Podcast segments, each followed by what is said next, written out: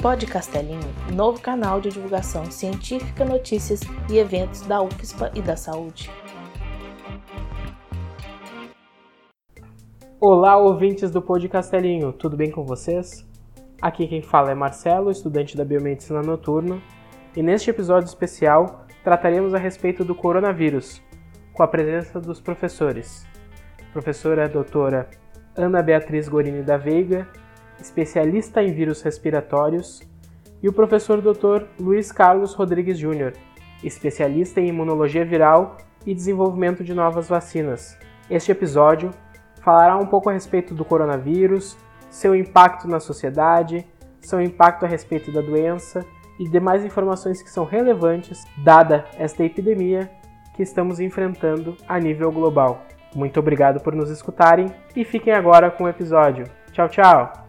Olá, pessoal. Eu sou a Ana Beatriz Gorini da Veiga, professora de Biologia Molecular da Universidade Federal de Ciências da Saúde de Porto Alegre.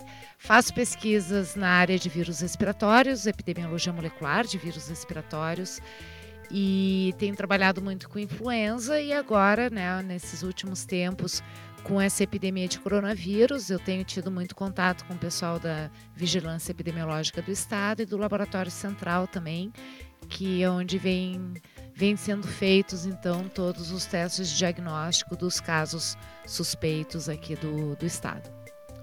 Bom dia pessoal, eu sou Luiz Rodrigues, sou professor de imunologia aqui na Universidade Federal de Ciências da Saúde de Porto Alegre. Trabalho com imunologia de vírus, sou basicamente imunologista, tendo ênfase no desenvolvimento de terapias e análise de linfócitos, desenvolvimento de vacinas. Também coordeno o laboratório de imunovirologia, orientando alunos de graduação, mestrado, doutorado, com pesquisas também na área de imunologia de vírus. E vim aqui para conversar um pouco sobre questões imunológicas, né, que rodeiam o coronavírus. Bom, o coronavírus é um vírus respiratório. Uma coisa importante a gente lembrar é que existem vários vírus que causam infecção respiratória, que pode ser uma, um simples resfriado ou pode ser uma infecção, uma síndrome respiratória aguda grave com sintomas mais severos, como por exemplo, que a gente está vendo nos casos mais graves de infecção por coronavírus, quadros de pneumonia. Mas é importante a gente lembrar que a maioria, o que está sendo observado agora na epidemia do coronavírus, é que a maioria dos casos são casos leves ou moderados.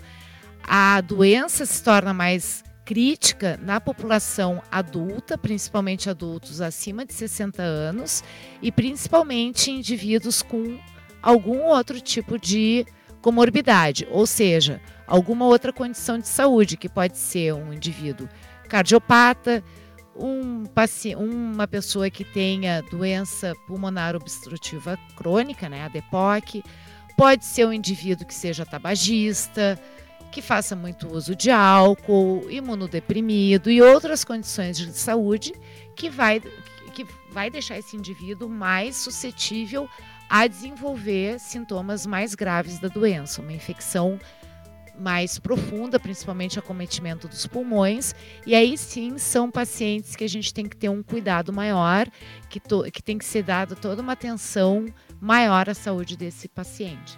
Bom, o coronavírus é um vírus que causa infecção respiratória. Então, uma coisa importante da gente lembrar é que existem vários vírus que podem causar infecção respiratória em humanos.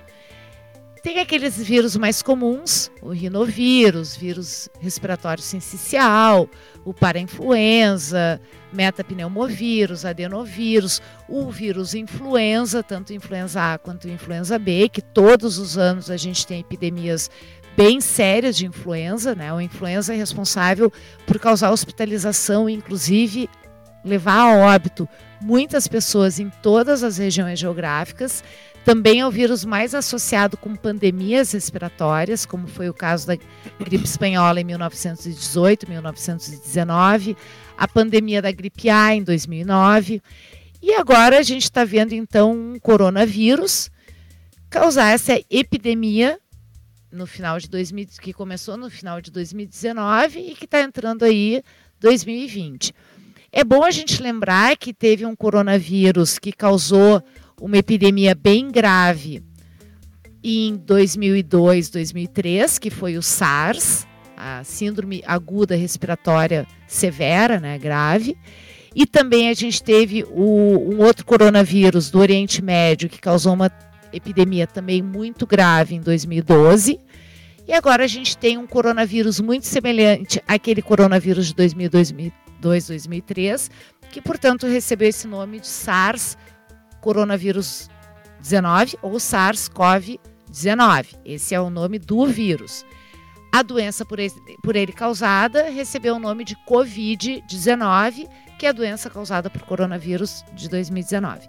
Então, o coronavírus ele é um, uh, ele é um vírus que é encontrado em outros animais, né, não humanos, como, por exemplo, morcegos, alguns roedores, alguns outros mamíferos. E pelo fato dos mercados chineses terem uma, uma tradição de vender animais para consumo da carne, né? animais de diferentes espécies. Então a gente vê lá aqueles mercados em que o pessoal vende morcego, porco, uh, roedores, aves, esses animais todos muito misturados, é comum haver a transmissão de vírus para seres humanos nesses ambientes. Então, por exemplo, alguns influenza, alguns vírus influenza que causam a gripe aviária, né, que é um, é um tipo de gripe mais grave, pode ocorrer naturalmente né, a transmissão de uma ave para o ser humano nesses ambientes em que existe um contato muito próximo. E é provavelmente o que aconteceu agora, no final de 2019, com esse, corona, esse novo coronavírus. E por que, que esse vírus, de uma hora para outra, passa a infectar um ser humano? Porque esses vírus eles sofrem mutações, né, por serem vírus de RNA, cujo material genético é o RNA. A taxa de mutação é bem mais alta do que de outros vírus. E se uma mutação ocorrer numa proteína viral que torna esse vírus mais adaptado para uma célula do ser humano, ele vai infectar o ser humano, podendo ou não causar uma doença. No caso do coronavírus, está causando essa doença, né, que é a Covid-19. O vírus tem uma afinidade muito grande por células do epitélio respiratório, tanto superior quanto inferior. Portanto, além de ser altamente contagioso, transmissível entre os seres humanos, ele também é capaz de infectar células do trato respiratório inferior. Em outras palavras, ele tem afinidade por células pulmonares, dessa forma infectando as células pulmonares e causando uma série de reações inflamatórias nessas células, que é o que o professor Luiz vai explicar um pouco agora, causando o quadro, os sintomas que são observados. Então, como a professora Ana comentou agora, o coronavírus é um vírus que acontece em várias espécies. Né? A gente tem coronavírus em aves, acontecendo em aves, a gente tem coronavírus acontecendo em morcegos, a gente tem coronavírus acontecendo em répteis. E em algum momento ele passa para o homem. Uma característica importante dos coronavírus, que é compartilhada entre eles, é que eles causam, causam, uma, causam uma situação inflamatória na pessoa. Né? O, o, o, o trato respiratório do paciente que tem coronavírus, num caso mais grave, ele tem um processo inflamatório muito intenso, que se relaciona com toda a questão do SARS. Uma outra característica bastante importante nesse coronavírus, em que a gente já deve prestar atenção nessa epidemia, é o tempo em que o vírus permanece quase que assintomático no paciente. Só que o vírus está ali né? e ele é transmissível né, durante, essa, durante essa fase. Agora a pergunta é por que, que esse vírus, comparado a, a outros vírus como influenza, por exemplo, ele fica tanto tempo assim, esse tempo assintomático e que aumenta o número de casos, ou pode aumentar a transmissibilidade. É que no nosso sistema imunológico, na nossa proteção, a gente tem dois momentos. Um momento inicial de preparação do sistema imunológico, que a gente diz uma resposta natural, em que a gente tem para inúmeros micro-organismos, tá? sempre essa resposta tem que acontecer, e é uma resposta que dura um dia, alguns dias, e uma resposta um pouco mais adaptada, um pouco mais aprimorada que acontece depois, que é uma resposta que a gente mais bem caracterizada né, pelos anticorpos que a gente se conhece. Embora tenha outros, outros elementos, todo mundo é a resposta de anticorpos, aquela que demora alguns dias, resposta um pouco mais celular. Então, o que, que acontece? Esse vírus coronavírus, de alguma forma, algum mecanismo, por algum mecanismo celular, ele segura essa resposta. No momento em que ele segura essa resposta, o sistema imunológico, a nossa proteção, não consegue lançar mecanismos específicos contra ele. Tá?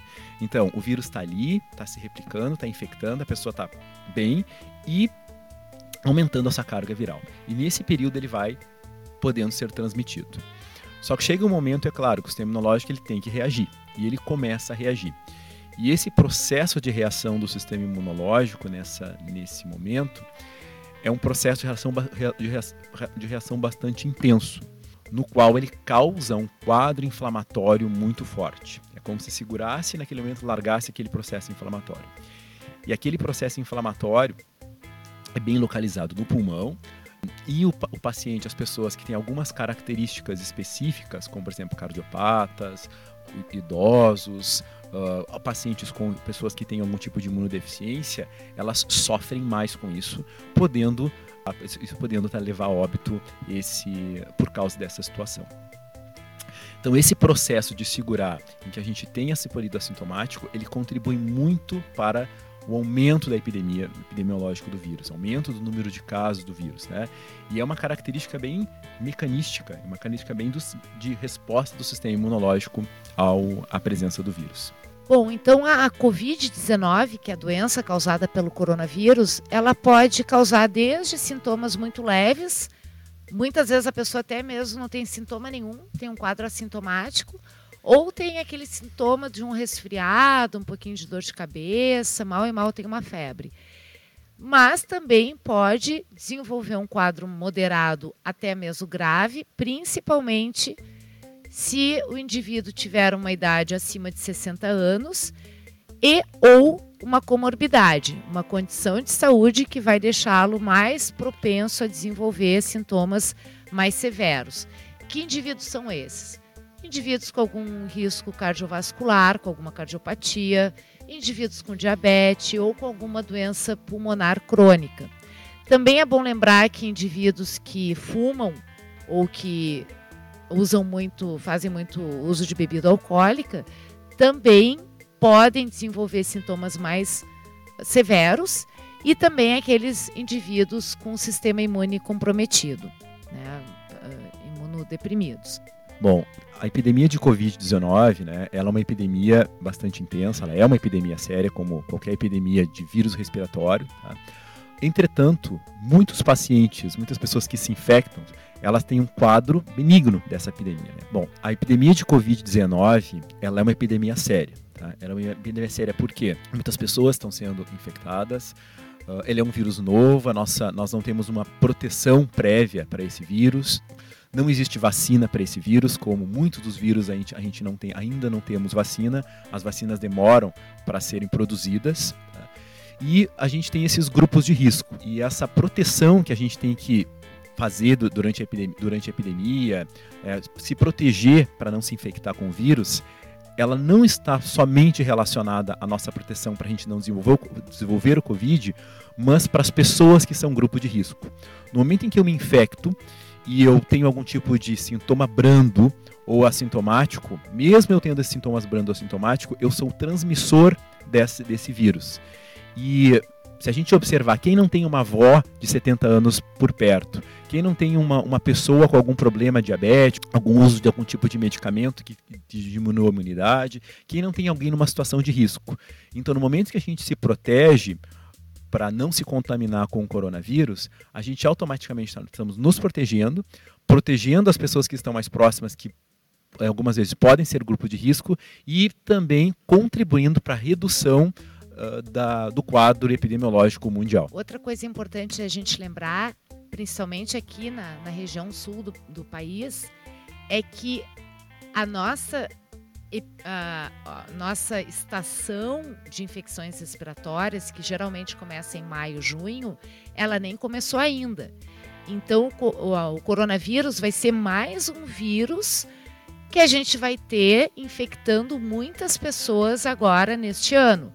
Então, todos os anos a gente já tem um número significativo de hospitalizações por influenza, por vírus respiratório sincicial, principalmente em pacientes pediátricos e idosos.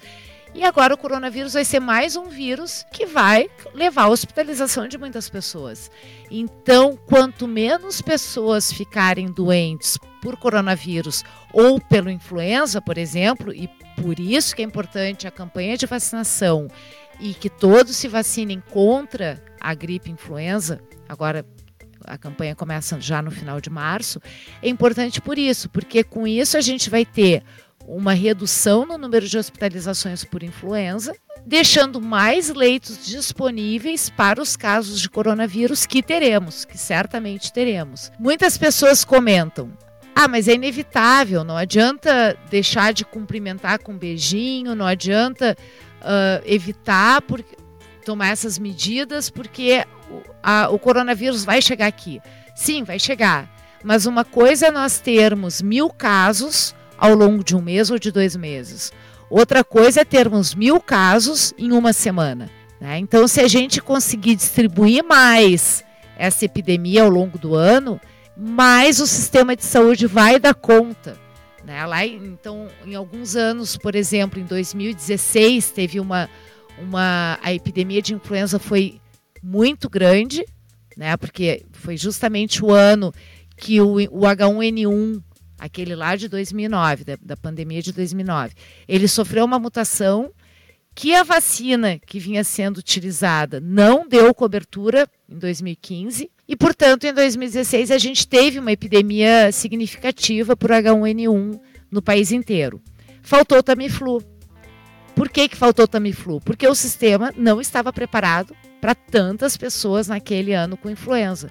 Então, da mesma forma, agora, o nosso sistema de saúde não está preparado para um número muito grande de hospitalizações, né, além das que a gente já tem por outras causas. Então, é por isso que a gente tem que pensar não no risco que eu estou correndo, mas no risco que a sociedade está correndo, né? Até mesmo porque, ok, mas aí o sistema dá conta da internação de todos os pacientes com coronavírus. Sim, mas e os pacientes que têm outras doenças? Né, que, que são acometidos por outras doenças, sejam crônicas ou agudas. Então, é, é isso que a gente tem que ter em mente. Sobre medidas a serem tomadas. Ah, eu tenho que usar máscara. Tenho que comprar máscara e tenho que usar máscara onde eu sair na rua. Não. Quais são os indivíduos que devem fazer uso de máscara. O indivíduo que tiver com algum sintoma de infecção respiratória e os indivíduos que estiverem cuidando de pacientes com sintomas de infecção respiratória. Então, por exemplo, se eu tenho uma, uma, se eu estou com sintomas, primeira coisa que eu devo fazer, ficar em casa, colocar uma máscara, entrar em contato com um profissional da saúde. A Vigilância Epidemiológica do Estado está disponibilizando profissionais para irem nas residências, fazerem coleta de amostra dos pacientes. Então, portanto, se eu ficar em casa, os meus familiares devem usar máscara, tanto eu quanto os familiares, e os profissionais que estão atendendo os indivíduos, sejam nas suas residências ou nos hospitais, também devem fazer uso de máscara. Portanto, não tem por que eu, que estou com a saúde em dia, que estou indo trabalhar, seja a pé, de ônibus ou de carro, ficar andando de máscara na rua. Não tem porquê. Se todo mundo sair usando máscara sem necessidade, vai faltar máscara no mercado para os profissionais ou para os indivíduos que realmente precisam fazer uso da máscara. Bom, continuando então com essa questão de medidas de proteção, medidas de prevenção né, da, da, do Covid-19, pegando uma parte que a, que a Ana falou da questão de vacinação contra a influenza, a importância da gente se vacinar contra a influenza. Bom, então continuando com as medidas de proteção e as medidas relacionadas para conter a epidemia que a Ana está comentando, né? Essa questão da vacinação com a influenza é uma questão bastante importante. Por quê? No momento em que a gente se vacina com a influenza, todos os anos a gente tem que se vacinar com a influenza, esse ano mais ainda. No momento que a gente se vacina com a influenza, a gente está diminuindo a chance de se infectar com esse vírus, porque as vacinas funcionam muito bem. E como os, os, alguns sintomas, os sintomas de uma infecção respiratória são muito semelhantes, quando o paciente chega para fazer uma, uma análise, porque ele está com alguma sintomatologia, se ele for vacinado para influenza, essa doença possivelmente ela vai ser descartada desse paciente e vai ser concentrada em outras infecções respiratórias. Se ele não, se ele não tomou vacina para influenza, se ele não então, ele tem mais uma doença que pode tá junto também para ser feito o diagnóstico uh, desse vírus. E no ponto de vista de vacinas, às vezes algumas pessoas per perguntam por que que, tá, por que que não faz uma vacina rapidinho, uma, uma vacina para coronavírus? Um processo de, processo de desenvolvimento de uma vacina é bastante demorado. Ele tem várias, várias etapas. Né? Inicialmente são feitas análises moleculares, depois testes in vitro, depois testes em roedores, depois testes em primatas não humanos, até chegar no humano. Então, uma vacina para um vírus assim, ele demora bastante tempo. Então, nesse momento que a gente tem de medida para conter essa epidemia, é justamente as nossas as medidas de proteção que nós mesmos temos que aplicar. Né? Uma delas, bastante importante, é a lavagem de mãos. Uh, infelizmente, né, a gente não tem muito hábito de lavar as mãos. E é um hábito que a gente tem que adquirir. Né? Quando eu digo hábito de lavar as mãos, não é somente lavar as mãos antes do almoço, antes de uma refeição. É lavar as mãos todo, a todo momento que a gente suspeitar ou tiver algum tipo de contato com outra pessoa, um contato com algum outro objeto, uma fômite. Durante uma, epidemia é importante a gente desenvolver cada vez aplicar mais a cultura de lavar as mãos. Né? E também né, a gente deve utilizar, se possível, a gente adquirir o álcool gel. E tem sempre o álcool gel próximo que às vezes a gente não tem uma, um lugar para lavar as mãos, a gente a utilização de álcool gel ele ajuda bastante na prevenção da transmissão de vírus. É bom lembrar que esse álcool gel tem que ter uma concentração de álcool acima de 60% na solução. Pelo fato do coronavírus ser um vírus respiratório, o indivíduo que está infectado, ele vai estar tá com, com aquele vírus presente na saliva, nas suas secreções, né?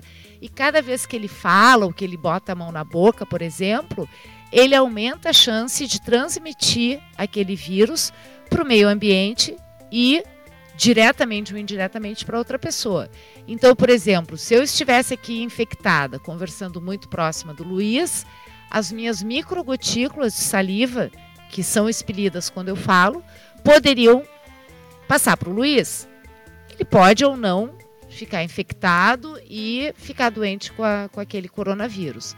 Além disso, a superfície próxima de onde eu falo também vai conter essas gotículas. Portanto, se uma pessoa colocar a mão nessa superfície, ela vai passar o vírus para a mão dela e se ela levar essa mão à boca ou ao nariz, ao rosto, vai aumentar a chance também de se infectar. Por isso que é tão importante, como o professor Luiz comentou, a gente lavar constantemente as mãos e evitar levar a mão ao rosto, aos olhos, ao nariz, à boca, porque vai aumentar a chance de eu me infectar caso eu esteja com o vírus na mão. Tá? Então não é que o vírus passe de uma mão para outra, mas se eu levo uma mão que está contaminada para a boca ou, ou para o rosto, eu aumento a chance de infecção. Ah, então agora com a epidemia do coronavírus, eu não vou mais sair de casa, eu vou ficar em casa até essa onda passar. Devo fazer isso, professor Luiz? Bem, quando tem uma epidemia viral, principalmente uma epidemia de vírus, de vírus respiratórios, a gente tem a tendência a ficar bastante pensativo, a a ver muitas notícias, a entrar em pânico, muitas vezes criar uma certa barreira, uma certa situação de não querer sair de casa, de não querer entrar em alguns locais, né? E criando algumas vezes situações bastante constrangedoras. Então, a, tendência, a gente tem a tendência a ficar em casa, a gente tem a tendência a, a supervalorizar informações e supervalorizar uma epidemia, né? Mas então, assim, quando a gente, no curso de uma epidemia como essa, a gente tem que seguir a vida normalmente, mas sempre prestando atenção e sempre utilizando as medidas de proteção, né? Que são essas que a gente está comentando, né? cuidar o contato pessoa a pessoa, é, cuidar os vários abraços e beijos, diminuir a intensidade de braços, abraços e beijos, lavar as mãos constantemente, fazer o uso de álcool gel, em locais públicos evitar, por exemplo, locais públicos, se tiver algum lugar fechado, procurar manter as janelas abertas, né? observar pessoas que estejam com alguns sintomas de tosse, espirros, né? Para não se aproximar tanto dessas pessoas, é claro, de uma forma bastante consciente, forma cautelosa por a gente estar nessa epidemia. Uma característica epidemiológica que estamos observando na Covid-19 é que as crianças não estão sendo muito afetadas. Temos poucos casos positivos entre a população mais uh, jovem, né, infantil, e desses casos, muito poucos são severos. Então, os dados que temos uh, ainda não são suficientes para tirar conclusões bem embasadas do porquê que as crianças não manifestam os sintomas da doença. Então, pode ser porque os coronavírus que existem mais comuns, isso é uma coisa importante que eu não, não comentei lá no início, mas além do SARS de 2002, 2003, do MERS e do SARS de 2019, temos outros coronavírus que causam resfriados todos os anos, de 15 a 30% dos casos de resfriado, ou seja, síndrome gripal, aquela, aqueles sintomas mais leves de resfriados que temos todos os anos, de 15 a 30% são causados por coronavírus. São outros quatro tipos, gêneros de coronavírus que causam esses sintomas e que são mais comuns em crianças. Então, não se sabe se, pelo fato dessas crianças terem mais contato com esses coronavírus todos os anos eles acabam ficando mais protegidos da Covid-19, ou se é porque elas não têm um sistema imune ainda muito desenvolvido e como o professor Luiz comentou, a Covid-19 ela se agrava por uma resposta inflamatória exacerbada também, né? de uma resposta imunológica muito exacerbada. Então, talvez as crianças não manifestem, não, não tenham essa resposta imunológica da mesma forma que um adulto. Mas fato é que isso são só algumas inferências que a gente faz. Então, essas são alguma, apenas algumas sugestões, algumas inferências que a gente faz, mas não temos dados concretos, não temos ainda evidências científicas para fazer esse tipo de conclusão. Na verdade, né, muitas questões que se conhece sobre Covid-19 é, na verdade, do histórico que a gente já se conhecia sobre outros vírus. Né? Esse Covid-19 agora que ele está sendo estudado, agora ele está sendo mais mapeado, digamos assim. Né? Então hoje o que a gente está fazendo é se apropriando de conhecimentos que a gente tinha das outras infecções passadas de SARS e também conhecimentos, alguns conhecimentos que a gente tinha, que nós tínhamos sobre influenza. Né? Uh, só complementando uma questão que a professora Ana falou sobre a criança e a resposta dela em relação ao Covid, a criança ela tem ela ela está ela, ela tá num processo de amadurecimento do sistema imunológico, né? É um processo ainda de montagem do sistema imunológico. Né? Então, possivelmente, né, isso pode estar tá também envolvido nessa uh, nessa situação que a criança não tem uma, um, uma infecção, uma, um processo inflamatório mais clássico relacionado durante a infecção de, de Covid-19. Uma questão importante que tem se comentado muito e tem se, tem se perguntado em alguns casos é em relação aos animais. Né? Afinal, os animais transmitem o Covid ou ele não transmite? Eu posso, meu cachorro de casa, meu gato, ele é um transmissor ou não é transmissor? Porque existem informações de que esses, esses vírus, existem animais que são hospedeiros, que existem animais que têm coronavírus. Na verdade, os animais, eles são hospedeiros de coronavírus, mas de coronavírus adaptados a eles. Né? Para que um coronavírus de animal passe para um ser humano, ele precisa passar, um, passar por um processo de mutação, como a professora Ana falou inicialmente. Tá? Nesse caso, hoje o que a gente tem o coronavírus, ele infecta humano. Então, o meu gato, o máximo que ele pode passar é se eu espirrar, se a pessoa infectada espirrar no pelo do gato e o outro passar a mão e pegar a partir do pelo do gato. Mas de nenhuma forma o gato, o cachorro, o animal doméstico, ele é um vetor deste vírus. Né? Eles não são vetores. Né? Não acontece como, por exemplo, a leishmaniose, que a gente tem eles como hospedeiros. Eles não seriam vetores, eles, no máximo que poderiam, em algumas situações muito específicas, ser carregadores desse, desse vírus se a pessoa espirrar em cima deles, mas eles não transmitem o vírus por eles estarem infectados por coronavírus. Uma coisa importante, né, sobre os animais, sejam eles do, domésticos ou selvagens, é que os patógenos eles passam dos seres humanos para animais não humanos, para o meio ambiente, existe todo um, um fluxo de patógenos e esse é o conceito que a gente chama de saúde única ou do inglês One Health. Então é importante a gente também respeitar a saúde do animal, né? Então, se eu estou doente, eu devo evitar um contato com o animal, até mesmo para evitar o animal de ficar doente. O, apesar, o, o, professor Luiz comentou, né? O meu gato, o meu cachorro, ele não está me transmitindo um coronavírus, mas a gente não sabe se o animal de repente não vai ficar doente, né?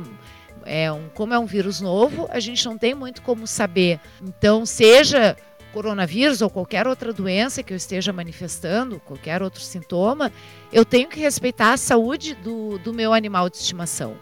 Então, o melhor a fazer é a gente, assim como eu, eu, se eu estiver doente, eu não vou ficar muito próximo de um familiar meu para esse familiar não ficar doente, eu também não vou ficar muito próximo do meu animal de estimação para o animal não, não ficar doente nem carregar, talvez, no pelo, né?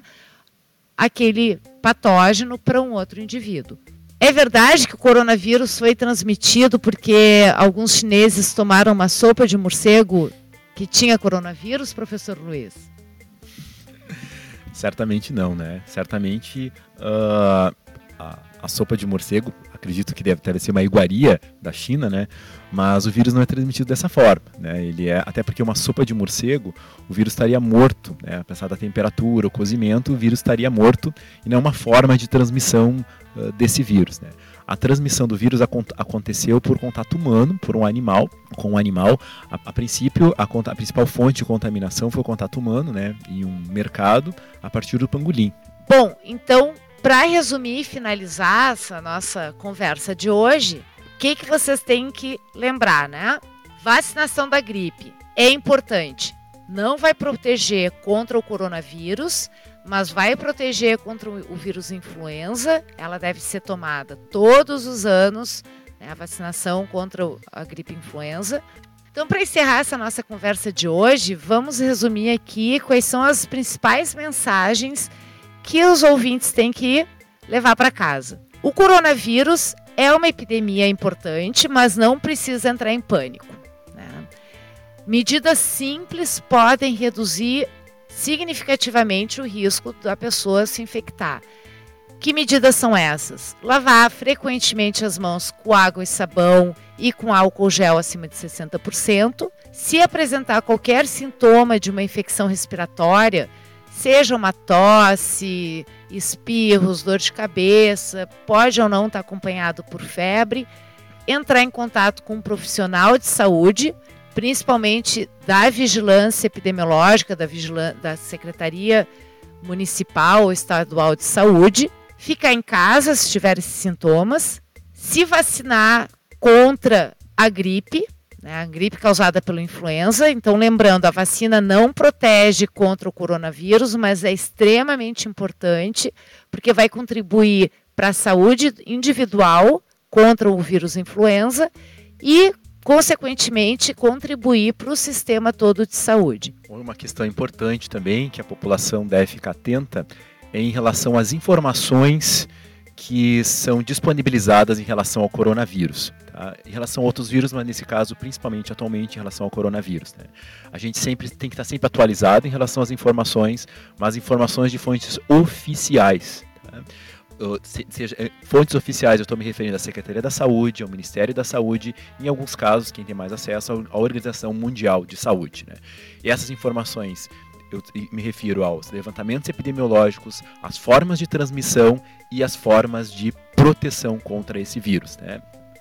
As informações, muitas vezes, elas podem ser manipuladas ou podem ser mal interpretadas e causar uma, um aumento da, do pânico relacionado à epidemia. Então, não confiem nas mensagens de WhatsApp, nas postagens de Facebook ou nas conversas que se ouve na rua. Confiem se essas informações que são passadas por esses meios forem de sites oficiais, como o professor Luiz comentou, Organização Mundial da Saúde, CDC, que é o Centro de Controle de Doenças americano, Ministério da Saúde ou da Secretaria, seja estadual ou municipal de saúde do seu estado, do seu município. Essas certamente serão fontes confiáveis de informação.